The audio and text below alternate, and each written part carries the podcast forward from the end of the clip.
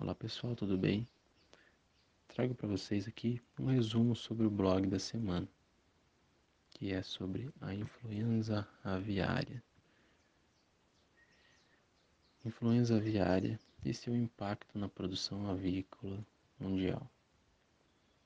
O SDA, Departamento de Agricultura norte-americano, divulgou no último dia 12 terça os valores revistos sobre a previsão da produção de carne de frango que havia sido divulgada no final do ano passado.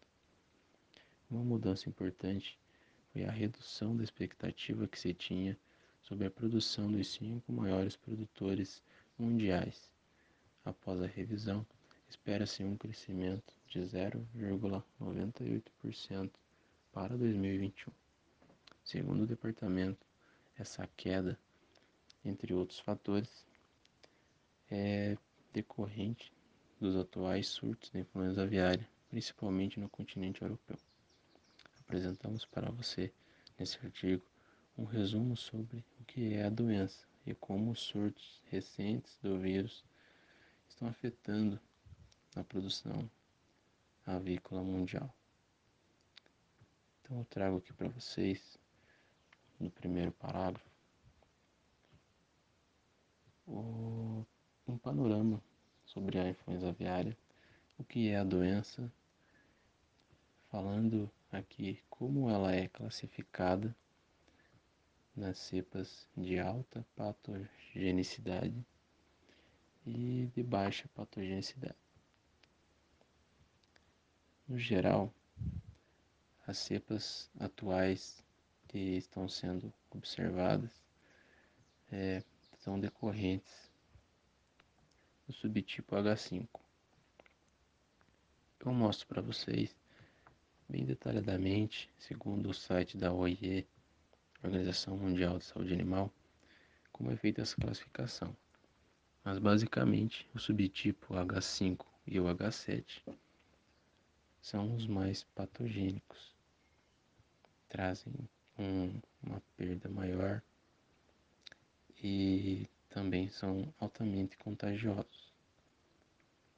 E atualmente o subtipo H5N8 é o que está trazendo maiores prejuízos para a avicultura, principalmente na Europa e na Ásia. Falando sobre isso, os surtos na Europa e na Ásia, estima-se que já foram abatidos mais de 20 milhões de frangos apenas na Coreia do Sul e no Japão. Isso desde novembro de 2020. Esses abates, né, os sacrifícios sanitários, como são chamados, são decorrentes dos surtos que ocorrem no continente asiático e atualmente, recentemente, a Índia também, uma das maiores produtoras de carne de frango do mundo, registrou a chegada da cepa, como eu falei anteriormente, H5N8, que é altamente patogênica e com isso também pode trazer várias consequências para o país e medidas deverão ser tomadas para a contenção da doença lá no país asiático. Já na Europa, um dos países mais afetados é a França já foram realizados o abate de 200 mil animais e pretende-se abater outros 400 mil. É, isso foi afirmado pelo Ministério da Agricultura lá da França. Recentemente, o país, assim como outros na região, reportou a presença da cepa H5N8 e identificou é, que o surto ele está sendo disseminado através de bandos de patos que são advindos de outras regiões e acometem principalmente o sudeste lá do, do país francês, da França. É, segundo um levantamento que foi realizado pelo site avicultura.info, com base nos dados da influenza aviária, é, que são disponibilizados pela plataforma WHOIS, World Animal Health Information System, da OIE, em 2020 mais de 4 milhões de aves foram infectadas pela influenza aviária na Oceania, Ásia, Oriente Médio e Europa, além da África e da América do Norte. Foram notificados ao todo mais de 130 focos de influenza aviária pelo mundo ao longo do ano de 2020. Porém, esse, esse cenário não deixa de ser uma grande oportunidade para o Brasil dele preencher lacunas de demanda que surgem neste momento. Principalmente considerando que o Brasil é um dos únicos países dos grandes produtores mundiais de carne de frango que nunca reportou nenhum caso de influenza aviária, sua forma altamente patogênica. E dessa forma ele é muito bem quisto pelos clientes internacionais que têm como condição de compra da produção essa, esse status sanitário de livre da influenza aviária.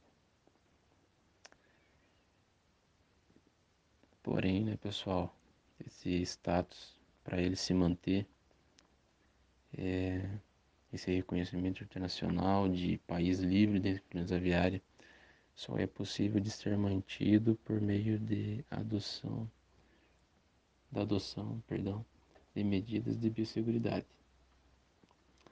Além de controles efetivos no dia a dia das granjas avícolas por todo o país.